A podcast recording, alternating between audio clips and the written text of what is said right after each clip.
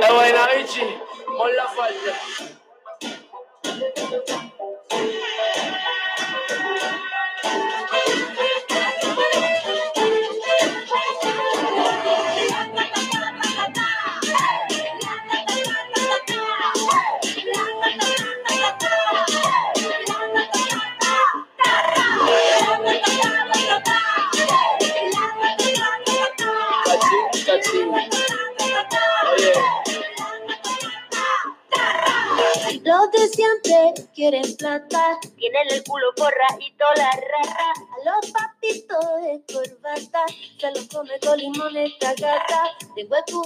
Oye, qué, qué buena canción de Mon Laferte. Sí. Hola. Hola, hola a todos. Oye, estamos en este segundo episodio de nuestro podcast Taropia. Eh, un día sábado, estamos grabando hoy día. ¿Qué día es hoy? 20, Sábado 21. 21 de de diciembre. Se nos Ah, acaba el año. hoy sí ya se nos va el año. Vísperas de Navidad. Por eso estamos grabando tan temprano, porque ya la próxima semana va a ser más difícil, ¿cierto? Entonces decidimos hacerlo hoy. Eh, bien convulsion- convulsionado está el ambiente, estábamos recién acá abajo, estamos grabando hoy día en Fomentas, en Espacio Fomentas, estamos en la Plaza Dignidad, Bustamante 16, oficina 3C, exactamente. Eh, y está el, el- el ánimo súper convulsionado abajo eh, desde ayer que estamos con... No, desde hace ya tres, cuatro días, ¿no? Día miércoles más o menos partió una- un nivel de represión que no habíamos visto. Eh, parece que están decididos la gente del gobierno a desalojar la Plaza de la Dignidad y la gente se resiste un poco a, a irse, ¿no? Claro, el gobierno insiste en criminalizar la protesta y en reprimir eh, con, todo, con todo su poderío y con toda la violencia que tienen. A- ayer, viernes 20, vimos como Oye, carabineros, eh, los pacos, eh, le tiraron los caballos al alcalde Jadwe, atropellaron entre dos zorrillos a un chico de 20 años, que esperamos que se recupere Pronto, Pronto. Sí, sí, harta fuerza para ese cabro, oye, porque en realidad la cosa se puso fea ¿ah? en un momento. Ayer yo estuve aquí porque me tocó trabajar todo el, todo el día y no pude irme de la oficina hasta pasado las 10 de la noche, porque todavía había incluso, eh, habían más de mil efectivos de policía. Era una postal increíble cuando bajé a las 3 de la tarde. Eh, teníamos todo el parque Bustamante lleno de fuerzas especiales. Y una cosa muy, yo, yo- a mí entre rabia y, y no sé, ¿sabes que me, me da como que me, me sorprende un poco? Es como sui generis la, la postal, ¿no? Recién bajamos con, con Sol un poco y, y vimos Estaba cosas. loco el ambiente La gente abajo. está, pero en una cosa muy, muy, muy, muy rara. ¿Cómo están ustedes, chiquillos? bien, bien aquí con harto ánimo, hartas ganas de, de conversar de tarot y terapia. Sí, tarot y terapia, la mezcla exacta entre tarot y terapia, tarot. Taropia. Sí, oye, este, este episodio viene cargadito, pues vamos a conversar de varias cosas. eh, estuvimos tratando de ponernos de acuerdo al principio, como que esto es bien espontáneo en realidad, ¿no? Claro, no tenemos Estamos- un libreto, no hay no, guion, esto no. es 100% natural, Como tú. muy tonca. Muy tonca. Oye, eh, sí, hoy día vamos a hablar de mitos un poco acerca de- del tarot, ¿no? Como, como la visión popular, un poco de cómo la gente se acerca al tarot. Vamos, les traigo un mazo para mostrar hoy día que vamos a compartir con nuestros audio O escuchas. sea, no lo van a ver, pero, No, pero vamos, vamos a compartir, vamos a conversar. de este mazo de tarot que es bien Sí. interesante. Es muy, muy interesante. Y vamos a responder algunas preguntitas que se nos ocurran al final del episodio, así que esperemos que nos pasemos muy, muy bien. Oye, la, la vez pasada les pregunté a ustedes cómo había sido su acercamiento al tarot, ¿se acuerdan? Que estuvimos Claro. conversando, cómo habían llegado un poco, su historia personal. ¿Pero ustedes han tenido alguna experiencia así como cómica con, con una lectura de tarot o han, han ido a alguna feria o se han leído en la calle? Bueno, tú contaste que te habías leído en... Sí, mi primer acercamiento ¿Y había cómo, sido en la calle. y cómo fue esa experiencia? ¿Fue muy loca la persona que te atendió? Oye, me sentía sumergida en un mundo místico. Místico, así estaba esotérica totalmente. El viejo con barba, el pañito en la calle, sentado en el suelo. Oye, tiene mucho de eso el- el- la lectura popular del tarot, ¿no? Claro, popular, popularmente el tarot está más asociado a lo esotérico, a lo que no conocemos, a lo místico, quizás también al New Age. Sí, es como que en el fondo tiene... Y tiene como mucho esto de, de, de los gitanos, ¿no? Yo creo que igual como el pañito, como dice la Sol, ¿cierto? Como esta cosa media, como que falta la bola cristal al medio más de repente en algunas, Claro. en algunas consultas y en algunas cosas, ¿no? Igual, buen punto decir que el tarot tiene un origen gitano. Sí, ah, bueno, Porque no es así. No es así. sí, ¿por qué no es así? A ver, tú que sabes de historia del tarot. Bueno, a- a- po- un poco, algo sé, pero mira, más allá de los mitos que, que han difundido los estudiosos del tarot del siglo XIX, eh, finalmente los estudiosos del tarot del siglo XX XXI han analizado los do- la documentación sobre la cual ellos se han basado para decir que el tarot es gitano y la verdad es que No hay nada. no hay nada consistente. Todo lo contrario, el tarot tiene un origen en Europa meridional y que, bueno, también es discutible, podemos profundizar un poco más en eso, pero el tarot no es gitano. Sí, un día, no vamos, un día tiene- vamos a hablar de, de los orígenes, ¿ah? un día Claro, vamos a hablar un poco de sí, historia. sería bien, bien interesante, pero el tarot no es gitano, no es egipcio. Podemos, hemos- se han construido barajas con un, de tarot egipcio, pero tienen una...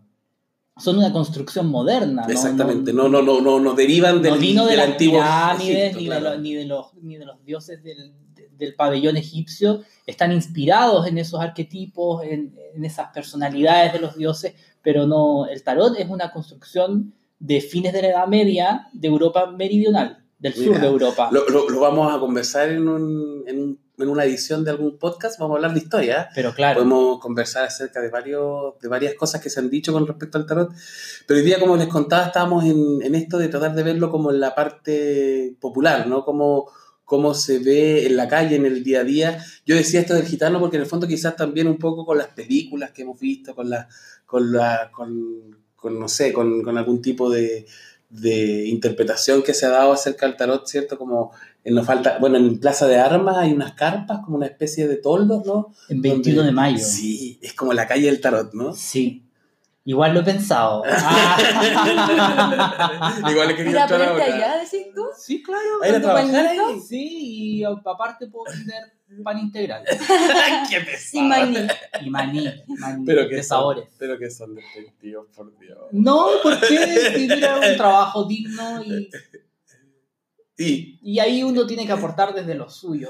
O sea, si no, pero de verdad, ¿de verdad has pensado en ponerte en la Plaza de Armas o me estás No, pero en broma. Ah, ya, Ah. sí, has pensado, pero en broma, has Sí. imaginado. Es que yo pienso mucho en broma. Ah, qué bueno. Sí. Nunca, nunca pierdas esa capacidad de pensar en broma. Sí, igual uno piensa tonteras de repente. Oye, pero ¿sabéis qué? Yo una vez tuve una experiencia con una mm, mujer que estaba leyendo el tarot en el, en el... ¿Cómo se llama este centro cultural que está en Pedro Valdivia con Providencia? Eh, tiene un nombre. Donde hay como unos leones, una... Hay una cosa ahí como... Centro Cultural de Providencia. Uy, gracias, gracias por la, por la aclaración. Bueno, en el Centro Cultural de de Providencia yo venía caminando por Pedro Valdivia y de pronto había una chica que, que estaba leyendo el tarot y, y cobraba por pregunta, ¿no? Es típico eso también de que la gente paga por la pregunta en lo popular, ¿no? Tiene una pregunta y vale Tres, tanto. tres preguntas por cinco mil. Ay, una vez a mí me cambiaron. Era, creo que, una pregunta por dos cocadas. ¿En serio? en el colegio. Sea, yo vendía cocada y el niño leía el tarot y dijo, ya, pues, haga un trueque. Y yo, ah, ya. No sabía ni qué pregunta. ¿Y qué tal te fue con la pregunta con tus dos cocadas? Pero se valió la pena, ¿no? Es que no estaba metida en la onda. Entonces, fue como, ah, para molestar nomás. Fue para compartir. Para compartir, claro. Claro, y esta mujer entonces que estaba ahí sentada, ¿cierto? De pronto eh, se acerca y me dice, ¿quieres leerte el tarot? Y yo, como, no, no sé, no, no, nunca he sido muy bueno para decir que no. Tampoco fue la oportunidad que dije no. Y le dije, bueno, eh, y me acuerdo que nos sentamos ahí mismo en el borde del, de la cornisa, del, de uno de los lugares, de, de los lados del centro Sí, cultural. sí. Y ahí se puso ella a sacar las cartas y, y- y me, no, no me hizo solo una pregunta, sino que me empezó a tirar y empezamos a conversar. Y yo como soy re malo para hablar, Ah, eh, yo creo que fui el peor negocio para ella en ese, en ese momento. Pero sabéis que me di cuenta que igual como que al parecer ella tenía como, como harto tiempo trabajando ahí, llevaba harto tiempo haciendo eso mismo, ¿no? Yo creo que hay mucha gente que llega al tarot o lo descubre por ese camino, ¿no? Eh, como, como es un uso bastante extendido, eh, leérselo en la calle, con alguna, en algún... con alguna vecina, con algún También, ¿ah? vecino. También eso es... Ahí yo tengo una anécdota. A ver, cuéntame. Cuando era más chico, estaba ya, no sé, 18, 19 años, estaba como en mis inicios de, de- de este acercamiento al tarot. Una vez le leí el tarot a una vez, a la hija de una vecina, que era una chica mayor. Si yo tenía 19, ella debía haber tenido 25, 26 años. No recuerdo bien la pregunta, pero recuerdo que le salió la carta del sol. Y yo le dije, mira, es probable que tú estés embarazada. Yo pienso que tú estás embarazada. Con la carta del sol. Con la carta porque del sol. al niñito del sol. Claro, porque era, estaba leyendo Rider Waite Smith.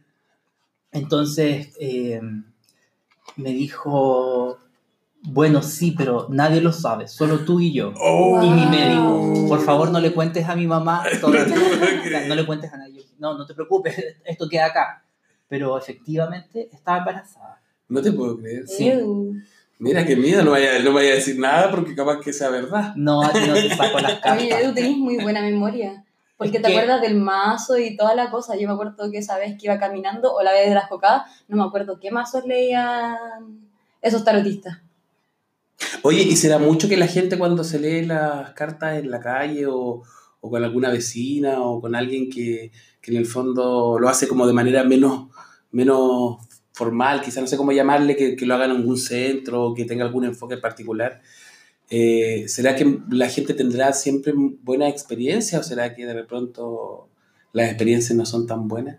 ¿Qué piensan ustedes de eso? Mm, pienso que en general la gente queda con buena experiencia, porque alguien que se va a leer el tarot eh, Va como dispuesto, ¿no? Como predispuesto. va con esa disposición a, a bajar quizás alguna tensión que tiene con respecto a una idea que tiene poco clara o algo que le problema y quiere saber cómo, cómo poder solucionarlo o tener una orientación para abordar ese problema. Entonces, uno, la, la gente va con una predisposición, con una apertura hacia lo que te diga el tarot o lo que te pueda decir el intérprete del tarot. Yo lo que he escuchado harto de tarotistas de por ahí es que jamás te van a decir algo malo. Como que siempre el enfoque tiene que ser como algo constructivo, como si sale una carta un poco de algo negativo, las palabras que usan que sea como ameno o amigable para la persona que está preguntando. Como de cosas que he escuchado por ahí. como una forma de quizás de, de no provocar una situación complicada, no sé. Claro, bueno, puede ser por eso o porque el tarotista quiere siempre quedar bien con el cliente o con el consultante. Claro, a veces la gente quiere escuchar lo que quiere escuchar nomás, ¿no? Porque Claro. Por lo general la gente que busca estos espacios también ya va con la respuesta en la cabeza, ¿no? Y como que quieren confirmar más que nada lo que piensan, ¿no? Por eso es importante también el enfoque que trabajamos nosotros aquí en Espacio Fomenta, Sí. donde eh, primero lo, lo más importante es la ética que se asocia al tarot y esa éti- ética está fundamentada en la ética de la terapia. Exactamente. ¿Te fijas? Entonces, si hay que decir algo, hay que decirlo. Por cierto, con un lenguaje y con una interpretación que, que no le cause un daño adicional al consultante, pero eh, hay que ser honesto y hay que hablar de los temas que hay que hablar. Exactamente, o sea, no, no hay que, como dice Sol, esta, esta cosa popular, ¿no? De, de, de tratar de adornar de alguna manera la información para que no, no, no genere nada raro o no, o, o- o no tenga una, una interpretación eh, un poco más difícil de abordar, ¿no? Quizá- Quizás es parte también de esa diferencia entre la leída de tarot eh, más popular y una lectura de tarot en terapia. Claro. Porque la terapia va a ese enfoque de decir las cosas con un lenguaje apropiado y todo, pero en el fondo de poder desarrollar un problema y llevar alguna especie de, de trabajo, ¿no? de trabajo, claro, para la persona que se quiere leer. Ahora hablando de trabajo, me acordé de estos, de estos eh, avisos publicitarios que también abundan hoy en la calle, ¿no?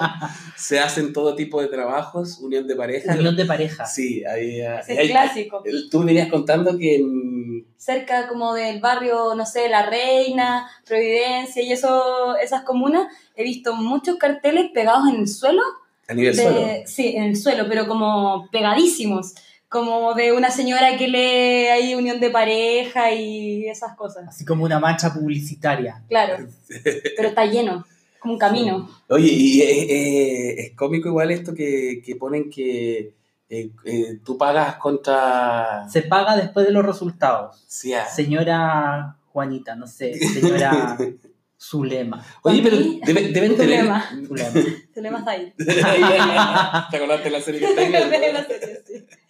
Oye, pero deben tener su público igual, por si. si, Sí, de todas maneras. Para mí es un misterio, porque yo de repente me pregunto, ¿cómo pegan esos carteles en un poste que mide como 3 metros ahí al final del poste?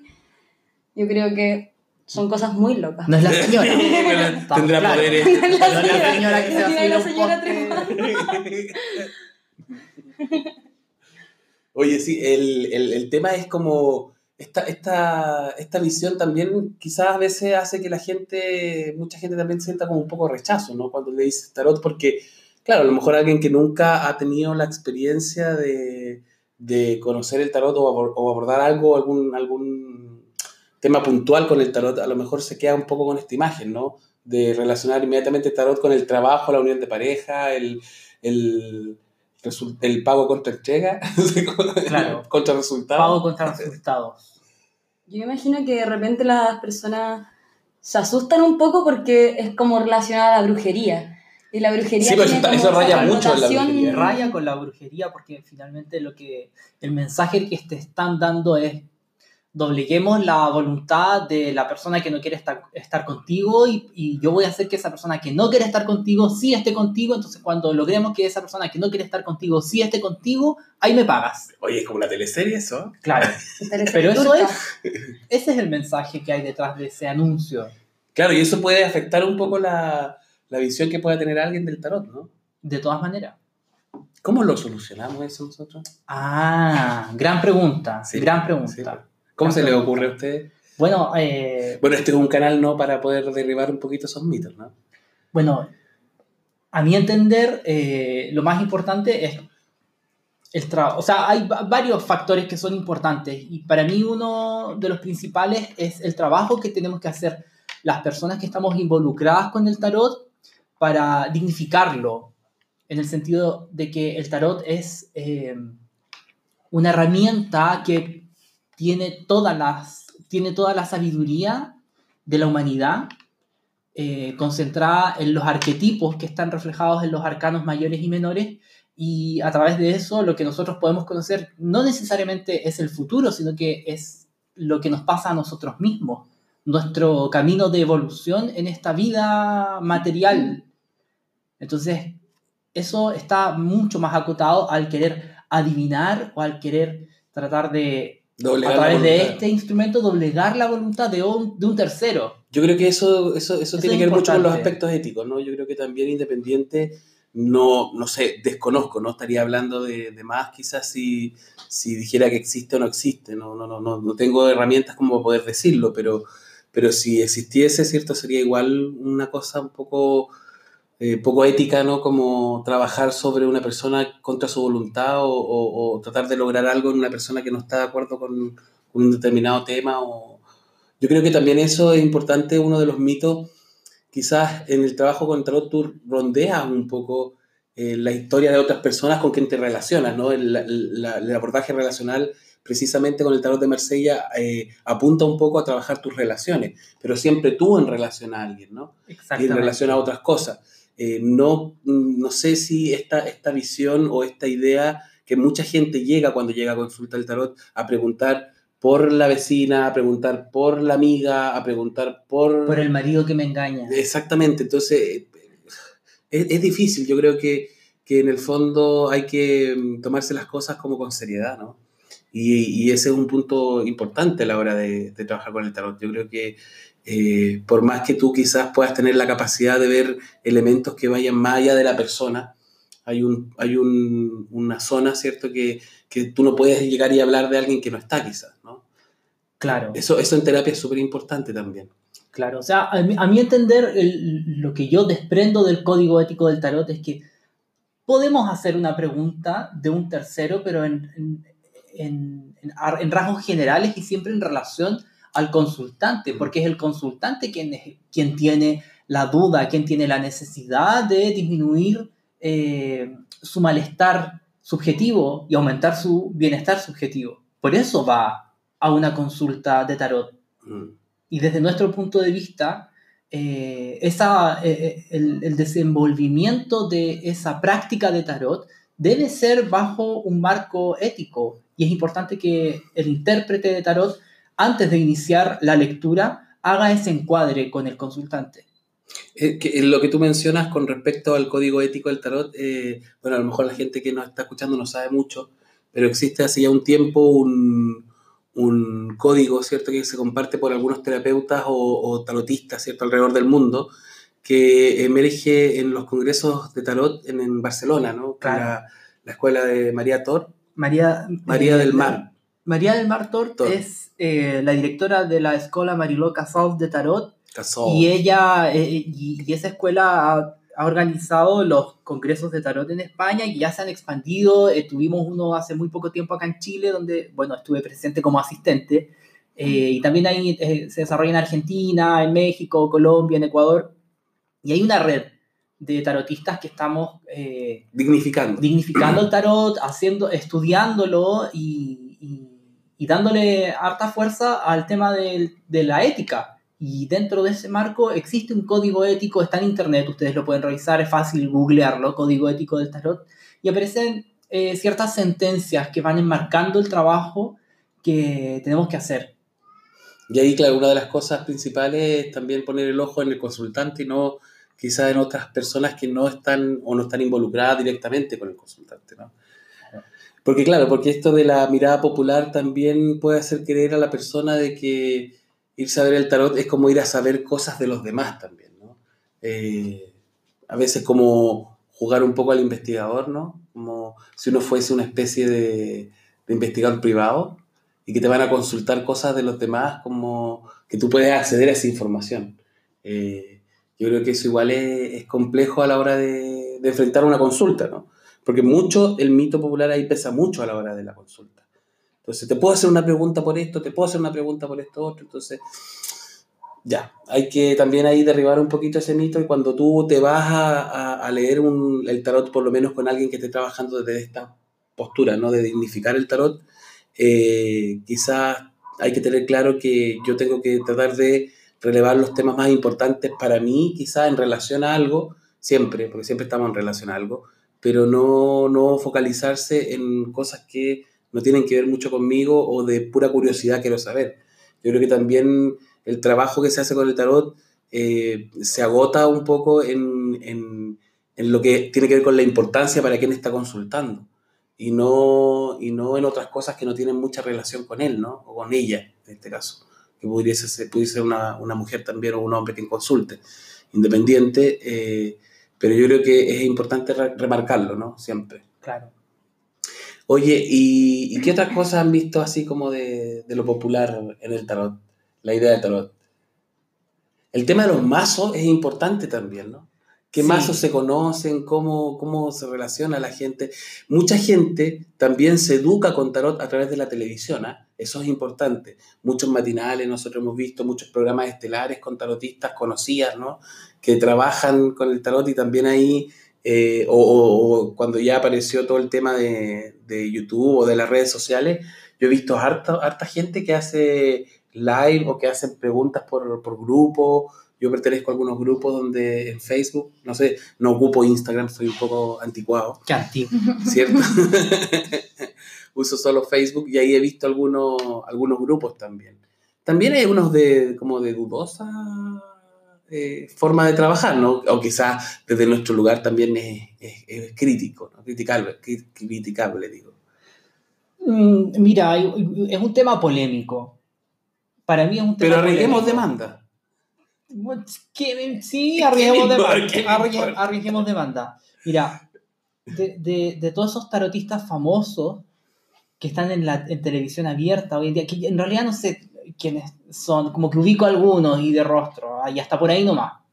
Pero yo jamás he visto de ninguno de ellos la publicación de un artículo, un blog en internet o algo, algo- o- o- eh, no me dan ningún elemento para yo entender que ellas son que ellos son personas que estudian el tarot, Pero espérate, que voy- tienen una base, una formación eh, potente o sustancial en relación al trabajo que hacen. Voy a hacer una salvedad. ¿eh? La María Ángeles Lazo ahí quizás tiene un poquito más de recorrido. en- Sí, pero yo no, no estoy hablando de ella. Tú estás hablando Porque de... ella sí es una persona muy estudiosa, se ha Sí. formado y ella también ha participado de, de los congresos de tarot. Está dentro de el ámbito de los tarotistas que estamos por dignificar el tarot.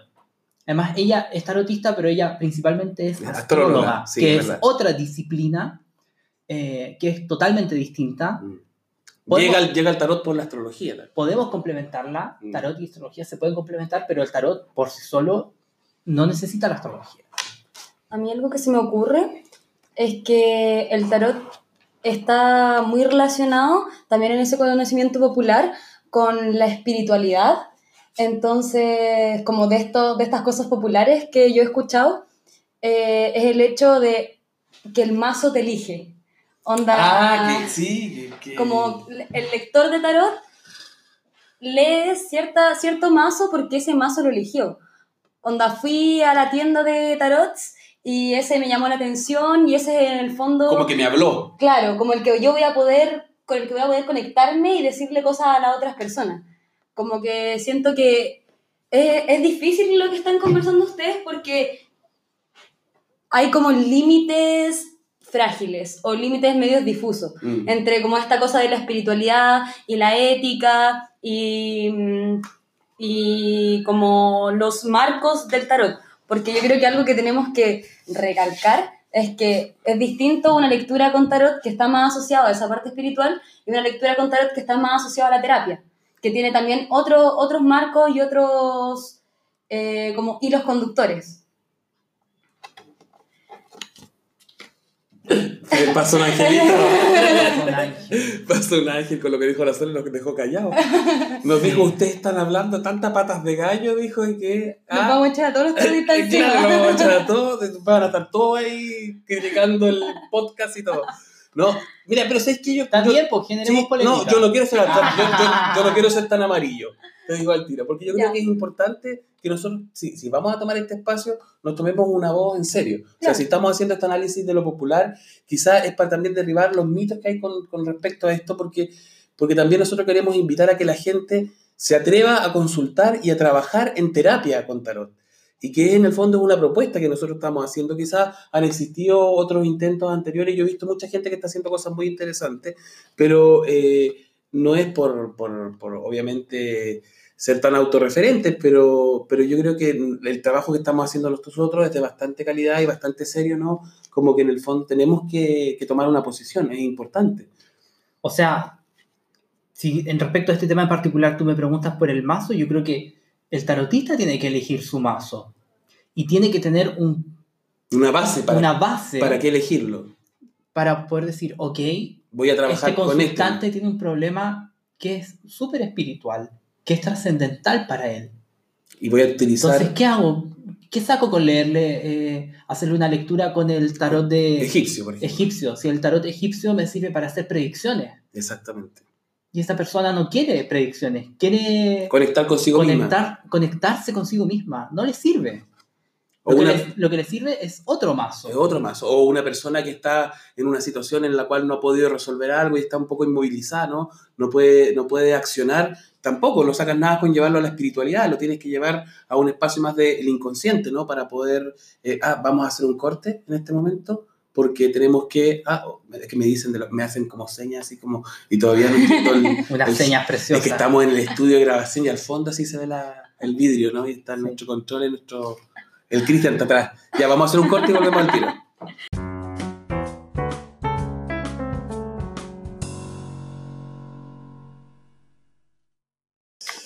Ya, hemos vuelto, hemos regresado. ¿En qué quedamos? Quedamos, estábamos discutiendo porque ah, no, ya nos habíamos puesto a pelear con la Sol porque la Sol había dicho que nosotros no nos podíamos meter en eso y no sé qué cosa y que Claro, no sé, yo del estaba, vaso. no sé. estaba dividiendo, dividiendo aquí el equipo de trabajo porque usualmente me llegan muchas críticas a nuestro trabajo, no, no tan profundamente porque tenemos nuestro, nuestra responsabilidad con nuestro trabajo, pero eh, me ha llegado la pregunta de cómo nosotros podemos abordar una pregunta y ocupar cierto mazo si es que nosotros no, no nos sentimos conectados con ese mazo, en una, en una dimensión mucho más espiritual. Si, no, si vemos una carta y no podemos conectar con ella y sacar información de ella, ¿cómo le leemos esa- ese mazo a alguien? Ahora- Si es que ese es el que le sirve a esa persona. Claro, eso lleva a la base y, y la suposición que tiene la gente que critica eso es un poco pensar de que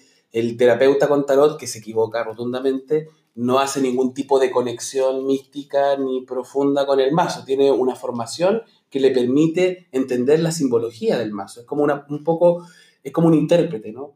Un intérprete que va estudiando distintos idiomas y puede primero eh, eh, a lo mejor hacer una traducción solo de español-inglés, luego español-inglés-alemán, luego español-inglés-alemán-portugués y un intérprete que tenga que maneje muchos idiomas podría perfectamente hacer traducciones de varios idiomas al mismo tiempo, ¿no?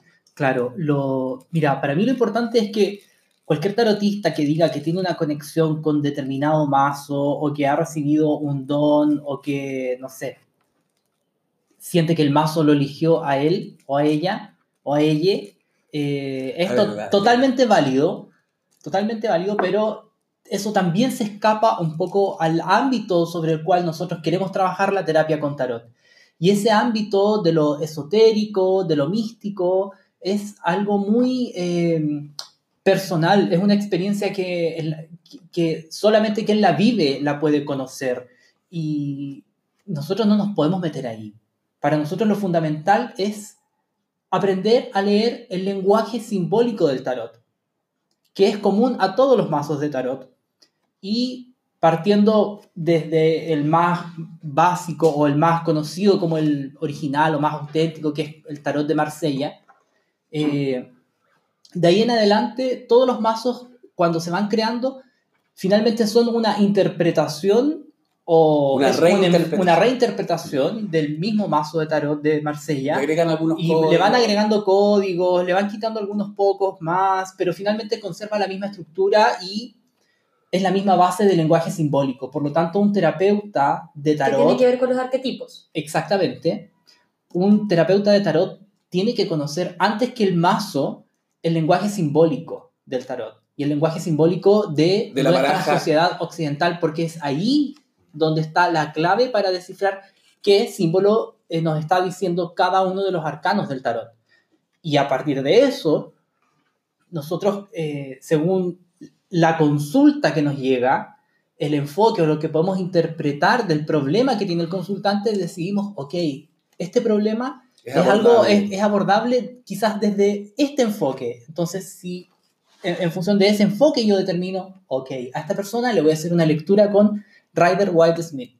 O el problema de esta persona es relacional, cómo se relaciona con sus papás, con su mamá, con sus hijos, con sus parejas. Le hago una lectura con el tarot de Marsella. O esta persona tiene dudas respecto del futuro. Le hago una lectura predictiva con el tarot egipcio. Claro, eso es importante lo que tú estás diciendo, estás- definiendo en pocas palabras un poco lo que hacemos nosotros en la terapia con tarot, porque queremos contarle también a los, a los auditores, ¿cierto?, de que el, trabajo que hacemos nosotros y también como apoyando lo que, lo que estaba diciendo Eduardo, eh, requiere también de un criterio diagnóstico, ¿no? Nosotros por eso tenemos la mezcla entre tarot y terapia, porque en terapia los psicólogos, por lo menos nosotros, eh, tenemos nuestros criterios diagnósticos para poder abordar una problemática. Entonces, cuando llega un consultante, ¿cierto?, Eh, de forma espontánea o referida o, o como llegue a la consulta o derivada, eh, nosotros tratamos de hacernos una idea, ¿cierto?, y crear ciertos, ciertos elementos que nos permitan generar un- una hipótesis diagnóstica para poder trabajar bajo ciertos lineamientos, ¿no?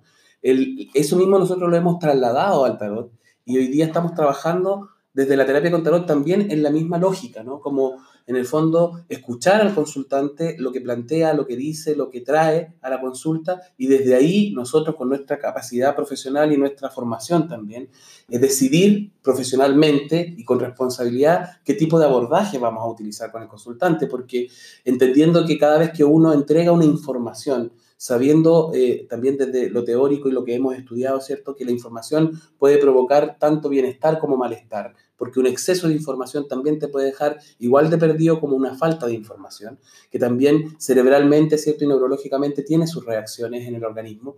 Eh, mucha gente se desespera cuando no sabe algo o cuando eh, dice, hay un dicho popular que dice, mejor no me, mejor no me, no me, no me debería haber enterado de esto, ¿no? Porque también afecta de repente el exceso de información. Entonces, como estamos trabajando con un elemento que entrega información, es importante también dosificarla y usar, utilizarla responsablemente. Y desde ahí el enfoque que nosotros tenemos con la terapia con tarot, eh, en el fondo hace que nosotros clasifiquemos de alguna manera la problemática del consultante y la abordemos con, con, con el mazo que corresponde, con el abordaje que corresponde. Hoy día tenemos un desarrollo de cuatro abordajes para contarle un poquito a la gente, el abordaje psicodinámico, el abordaje trascendental o espiritual, tenemos el abordaje predictivo y el abordaje relacional, tratando de responder un poco a lo general, ¿no? a, lo que, a lo que se pregunta en consulta, a lo que, a lo que emerge de, un consultante.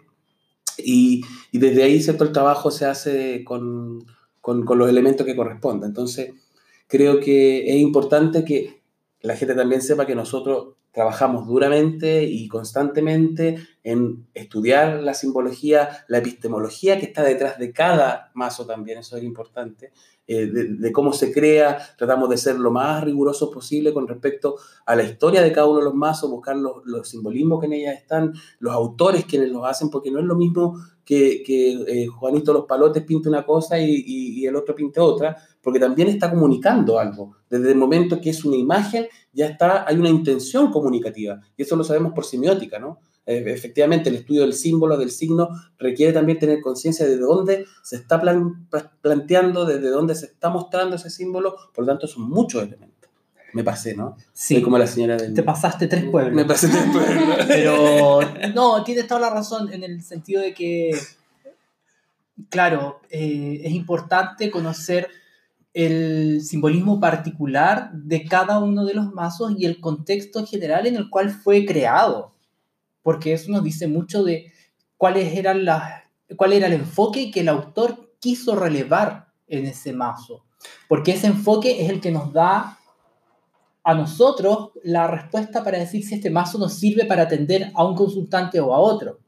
Y Por hablar, ejemplo, sí. ¿qué pasa si me llega un consultante y en la conversación previa yo determino o me quedo con una hipótesis diagnóstica de que es una persona que tiene un trastorno ansioso y su consulta es respecto a cómo se siente y le hago una lectura predictiva. Uf, lo destrozo, pues, hijo. Lo destrozo. Le voy a dar información que no necesita, información de Que, lo cosas va, que porque le va a aumentar su ansiedad. Claro, le van a aumentar la ansiedad. Entonces ahí tiene que haber una, pre- una preparación importante del terapeuta que sea capaz de hacerse una idea, generar una hipótesis diagnóstica de su consultante y de la consulta.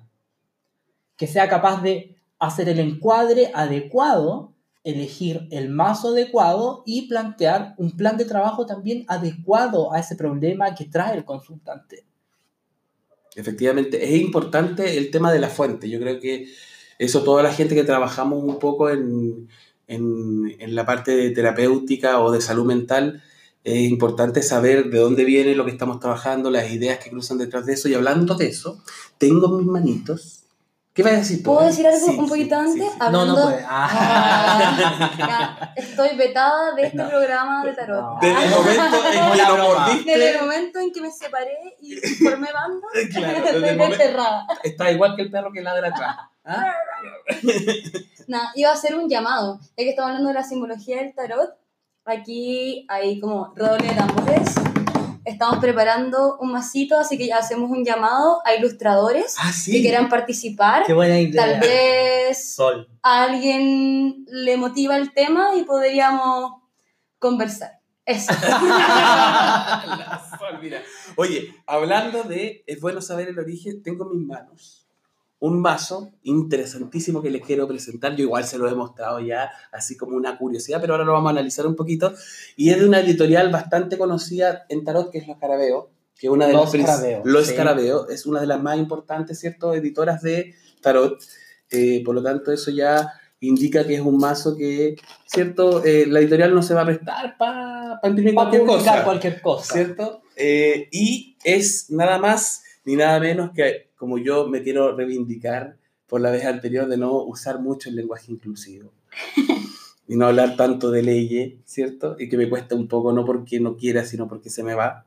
Tengo en mis manos el tarot gay en una edición de los Escarabeo eh, y tiene una cita detrás, dice, yo creo que los gays nos merecemos el- un tarot que pueda proporcionarnos un punto de encuentro este medio ciego.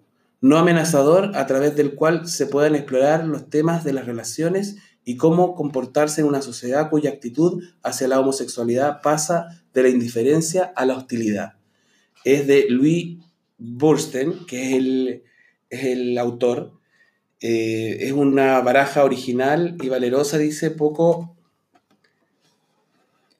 Una baraja original y valerosa para combinar la simbología del tarot con la experiencia y la identidad gay.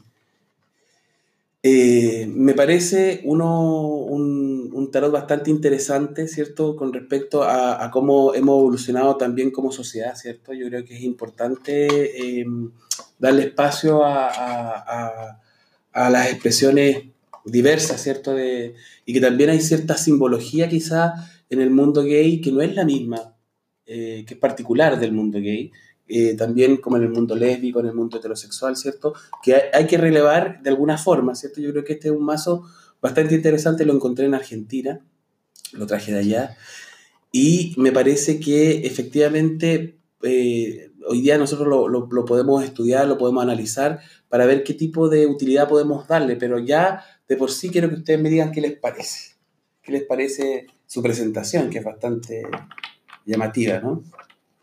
Arriesguense, po, digan algo.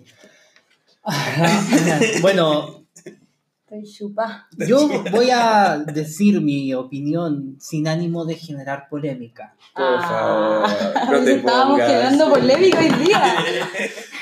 Llegué muy polémico hoy.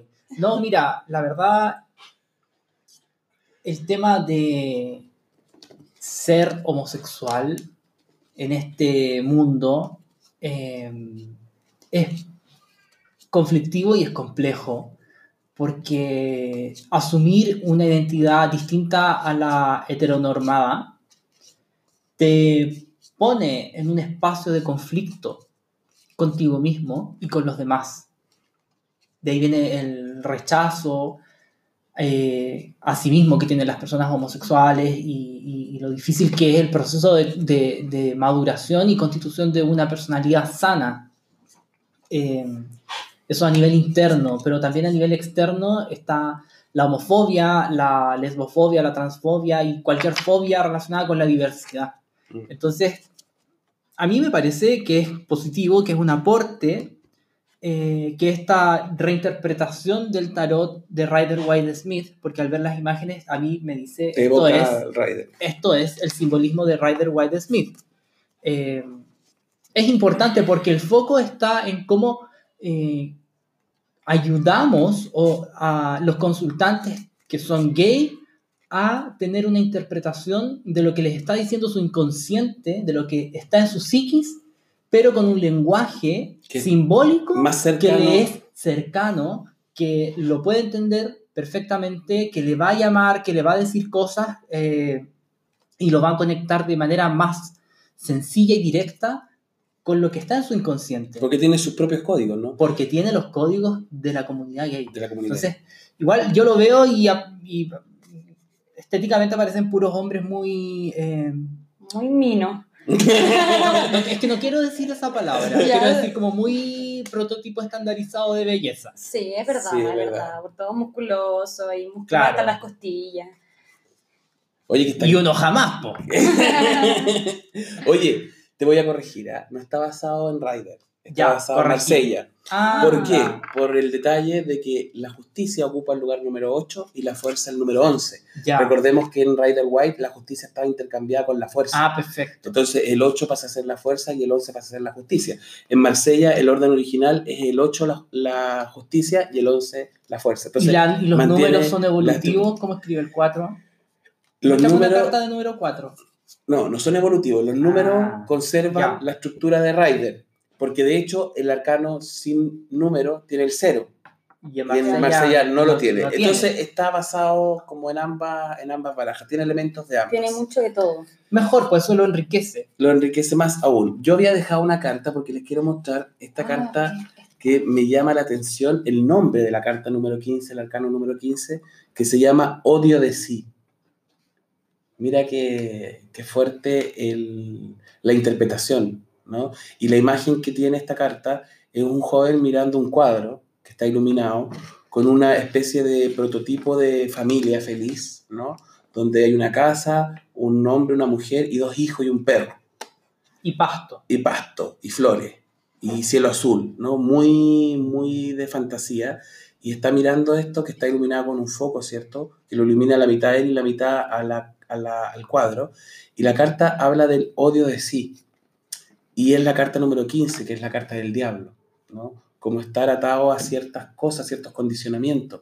Y al parecer, este, esta interpretación que hace el mazo de, del tarot gay tiene que ver con esta, este condicionamiento de formar familia, de tener una familia heteronormada, como de, lo- de las expectativas que, que esperan quizás los familiares, la sociedad, el mundo, ¿cierto? Y que en ese momento cuando se enfrenta a romper un poco esa, esa idea, siente ese odio de sí, ¿no? Como una especie de rechazo a sí mismo. Lo hemos, lo hemos hablado mucho en sexología, porque yo soy sexólogo también, voy a hacer una promoción. Eh, aparte de todas las virtudes que tengo. soy Y terapeuta de sexólogo parejas. y de terapeuta de parejas. Eh, lo hemos hablado mucho en sexología, el tema de eh, la homofobia internalizada. Eh, en la sociedad gay, en la comunidad gay, hay un fenómeno que se da que es muy fuerte, ¿no? que tiene que ver con la propia homofobia de quien vive en un mundo gay, eh, como una especie de rechazo a sí mismo. ¿no? Entonces esta carta yo creo que me parece bastante interesante, no sé qué opinan ustedes, igual que la carta que encuentro muy, muy, muy, muy, muy interesante por los elementos que conlleva, es la carta del loco. Fíjate tú que aparece un joven también prototipo de, de como de hombre... como de belleza de como de Hollywood. belleza. Esos los cánones de belleza. ¿cierto? Está, conserva el perro que vemos en la carta tradicional, ¿cierto? Y eh, él está haciendo deo con, en un camión, ¿no? Como que lleva su mochila y su perro y está lleno de como de elementos de, del mundo gay, ¿no? Me encanta esa ilustración de que sea mochilero. Me encanta. A mí, con... estaba viendo la baraja y con lo que estaban hablando del 15, del arcano 15, mm, me hizo como, como que se me vino a la mente que se relacionaba mucho con este dos de copas. Como que siento que también es como enfrentarse a sí mismo. Porque es la imagen de un hombre mirando un espejo, mirándose, como intentando hallarse Es bien interesante, ¿eh? Tienes toda la razón, se relaciona bastante con, esa, con ese arcano Pues yo personalmente las veo y todo me resuena. Oye, mira, el arcano número 3, que es la emperatriz, en los mazos se llama el protector. Qué lindo. y, qué lindo aparece, y aparece él con una niña en los brazos, ¿cierto? Como esta típica imagen del, del chico gay, ¿cierto? Con la sobrina, con, su, con los hijos prestados, o las hermanas, ¿no? Las hermanas pequeñas. Hay una cosa muy, muy de eso en la cultura. ¿Qué te pasó? Estoy- tengo calor. Está ya solo, chao. Sí. Es una imagen bastante bonita, ¿no? Bastante interesante también. No sé qué opinas tú. Sí. No, también me resuena mucho con, el, con la interpretación del arcano de la emperatriz, que tradicionalmente está asociado a la alegría, a la abundancia, a la fertilidad, pero también al amor. Al amor hacia nuestra familia, hacia nuestros hijos, nuestros hermanos, nuestros sobrinos, nuestras parejas, y a ese amor en abundancia. Mira, y se relaciona con el 3 de copa, con el 3 de oro. Parece que los tres tienen todas, claro, el 3 de basto, Todos los tres nos apuntan a eso, como a, a- a- a la a relación. un momento de, derivado de este significado de la emperatriz, que aquí se interpreta como el protector, protege a los otros a través de, del afecto, del amor, del disfrute, del goce, del pasarlo bien, del Pero me- jugar con los niños. Me parece maravillosa la interpretación que hace el autor porque en las tres cartas de, de, de bastos, de copa y de oro y también en el 3, la relación entre un chico y una niña. Sí, como Es- si tuviera como un acercamiento hacia una feminidad. Eh, eh, más pura, más, pura, más, claro. más inocente, ¿no? Como más, como más limpia. Mira, eh, nos equivocamos un poquito con respecto al, al, al- ¿cómo se llama? Hacer un juicio tan rápido con respecto a- al prototipo, porque si tú miráis el 7, que es el carro, no es un chico tan Hollywood. Es un cabro que va en una patineta, es muy, es muy buena la imagen. El carro este de, de- de avanzar, ¿no? Tirado, Tirado por perros. dos perros. Es una cosa muy... Pero igual es Mino. Ah. Ah, bueno, pero ya una- Mino, pero el estilo hip hop. Eh, Claro, Ah. pero también es, es de color, ¿no? Un chico color que también hace que eh, que también integre otro tipo de diversidad, porque mira, aquí ya se nos hace el mazo muy, muy diverso. Nos quedan 10 minutos, oye. Este, fíjate tú que el 6, la carta de los enamorados, aparece eh, dos chicos, ¿cierto?, tocándose eh, los rostros y en una relación interracial bastante interesante, ¿no? ¿Qué opinan ustedes? Y uno con un fondo de día y el otro con un fondo, de noche. El moreno tiene fondo de noche, De día. de día, y Con el sol y el otro y el fondo de noche con estrellas y con la luna. Interesante, Esa ¿no? es la Los- 6. Los amantes. Los enamorados, Los amantes. Mira la carta del mundo. ¿ah? En la carta del mundo clásicamente hay una mujer en el centro de un óvalo ¿cierto? Que danza, que danza plena, y este con es- su entorno. y esta interpretación lleva un hombre con la tierra a sus hombros. Sí, me gusta. Me gusta. Yo veo, Hace una veo esa interpretación imagen, masculina, ¿no? veo esa masculina. imagen y veo eh, un empoderamiento. Veo que el resultado final de este viaje del loco eh, te lleva hacia un empoderamiento de ti mismo. Y cuando tú eres dueño de ti mismo, dueño de tu vida, eres dueño del mundo. ¿Cuánto nos falta? ¿Cuánto nos falta? Oye, mira, el, el 20 también, el juicio, la carta del juicio, se llama Más allá del juicio. Y hay un cartel como están Qué como en la, en la protesta, pero celebrando. Ahí viva la Viva diferencia. la diferencia, claro. Y hay como varios tipos de prototipos de hombres también, no hay solo... Claro, hay hombres viejos. mm, Sí, qué, qué, qué- qué importante, porque se está recogiendo el simbolismo, eh, uno de los símbolos principales de la carta del juicio es la toma de conciencia. Cuando te haces consciente de que algo cambió en tu vida, que ya cerraste una, una etapa y, wow, creciste, te diste cuenta y ahora tú tienes plena conciencia de lo que está ocurriendo. Y la imagen de esta carta me dice que esa toma de conciencia tiene que ver con nuestra diferencia y en cómo nos planteamos frente al mundo y luchamos por hacer que nuestra diferencia sea válida, válida sea respetada, sea aceptada y a través de ella eh, obtengamos más derechos y más bienestar, porque aquí hay una protesta. Claramente. Es una protesta, es alegre, pero es una protesta. Hay carteles de protesta, hay gente protestando. Qué bueno que no está la Utah en esta. en esta Qué bueno No que está- la no se ve la represión. No hay repre. Oye, mira, y por último les quiero mostrar esta carta que también me parece bastante interesante, el simbolismo que tiene la carga simbólica, la revelación, que es la carta número 16, que corresponde a la torre, ¿cierto? En el tarot tradicional, o la Monsieur Dieu, La, me- la Maison Dieu, la casa Dieu, Dios. La casa Dios, ¿cierto? Aquí tenemos una imagen que ya no, no se llama la torre, sino que se llama revelación, también aparece el rayo clásico de la carta, pero es una escena, al parecer, donde el chico está enfrentando a los padres. Y ahí hay una cosa como de la actitud de los padres bastante interesante, ¿no? Como una especie de... Como si estuvieran defraudados, Sí. demasiado preocupados por la situación. Es una revelación. Qué interesante, ¿no? Es un mazo Está bastante, fuerte esa carta. bastante, Sí. bastante lindo. Pero igual tiene elementos liberadores, Sí. como en la casa Dios. Como por ejemplo esa ventana abierta y ese rayo que está ahí atrás. Ese rayo que lo, lo parte y lo destruye todo. Finalmente nos da una oportunidad para Resurgir. resurgir. Oye, mira, Oye, ha- hagamos, barajemos esta, esta misma baraja y en vez de preguntar cualquier lecera, demos algún, algún dato a la comunidad gay. po. ¿Por qué no? Si estamos hablando de... que estamos en esta, del- que sea. Claro, porque sea, que, que nos sea útil, ¿no? La baraja. Dale. ¿Cierto les parece, no? ¿Cómo se viene quizás el año para el, el colectivo gay o, la, o el- o la comunidad gay en Chile? Podría ser, ¿no? Como los desafíos, las cosas que aparecen Dale. para este año. Eh, y bueno, vamos a hacer un, un- un salvataje, ¿no? Eh, mucha gente puede que confunda, no todo el mundo eh, tiene por qué conocer la diferencia cuando hablamos de mundo gay, estamos hablando del mundo masculino homosexual, ¿no? No, no, no incluye, no incluye al mundo léfico, eh, es un- una particularidad dentro de la diversidad, ¿cierto? Entonces vamos a referirnos a ese colectivo, ¿cierto? De, de las parejas chico-chico, ¿cierto? O parejas chico-chico-chico-chico, porque hoy día hay varias, hay varias nomenclaturas de Poliamor. poliamors que están bastante de moda y son bastante interesantes. Pero es para hacer esa aclaración, ¿te, te parece? Ya, sí. Ya. Démosle que nos va quedando poco tiempo. Ya, ¿qué, qué, qué, qué preguntamos? ¿Qué, qué queremos ver?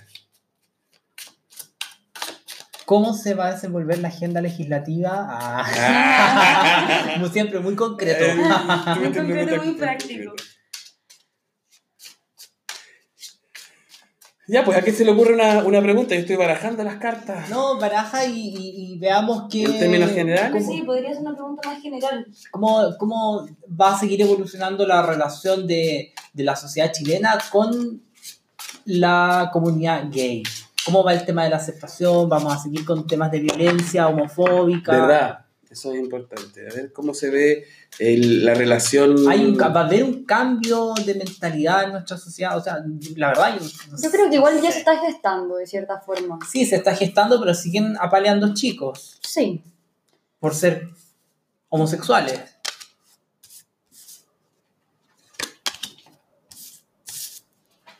Mira, tenemos en el comienzo el carro, es decir, que hay cosas que han ido evolucionando, han ido marchando, ¿cierto? Eh, el uno de copas ah, lo acompaña, ¿cierto? Que también es como eh, un proceso, un momento, ¿cierto? De, de, también, de- parece que el contexto también ha ayudado un poco hoy día a la inclusión de, de la diferencia. Yo he visto mucho con respecto al estallido social, eh, chicos abrazados de la mano, Harta Eh, rima en Plaza de la Dignidad. eh, harta y- Es rima. que es parte también. Sí, y la Sí, bandera completamente gay, muy- integrados a la protesta la social. bandera Como claro, debe de ser. la diversidad bien, bien incluida. Entonces aparece también eso como, como, como una, una aceptación como desde la emoción, ¿no? como desde el, desde el, desde el afecto, Desde el sentir. desde el sentir. Pero lo que viene para adelante no son cosas muy buenas todavía, eh, creo que falta mucho en esta sociedad. Creo que nos falta el dos de espada, nos habla, ¿cierto? Como que hay una parte muy negada, muy bloqueada, muy, muy, eh, en el fondo como, como que no quiere ver. ¿no? Recordemos que el dos de espada de, de Rider White nos presenta una chica con dos espadas. En este caso vemos un chico con las cortinas cerradas, un teléfono, ¿cierto? Una especie de meditación. Eh, quizá es una sociedad que todavía no quiere ver del todo la diferencia, no la quiere aceptar. Y luego el 8 de espada que lo acompaña también es una carta de, de esta cosa como intelectual, ¿no? Yo creo que los discursos de odio están bastante instalados más de lo que creemos en nuestra sociedad. Eh, yo creo que el mundo político ahí también ha hecho un aporte tremendo a, a- a generar una especie de ánimo de odio, ¿no? Yo veo a este señor Kass que de repente, digo aquí a riesgo de demanda y todo lo que quieran, eh, como que de pronto toma un lenguaje bastante agresivo con, con- con situaciones que yo creo que hay que darle un, un- tratamiento distinto, ¿no? Eh, yo creo que no porque tú no vivas en un- de una forma, eh, tienes que eh, irte en contra de esa forma, ¿no? El 8 de espadas nos recuerda un poco a un chico en un metro, ¿no? Nos muestra como en medio de, de un montón de tumulto, ¿cierto? Y que está ahí como Solo y solo aislado. y aislado y A pasándolo pesar, mal, a parece. pesar de estar rodeado Parece- de gente, está solo. Y parece que se- si, se abre, si se abre la puerta puede llegar y saltar y tirarse al metro sin ningún problema y nadie se daría cuenta. Entonces, yo creo que no, no se ve en el, en el, en el mediano plazo, ¿cierto? Una, un cambio tan, tan radical con eso. Estamos terminando, chiquillos, se nos acabó el tiempo. Saludos para todos. Sí. Gracias. Y compartan. Oye, sí, compartan, Like y compartir. Oh,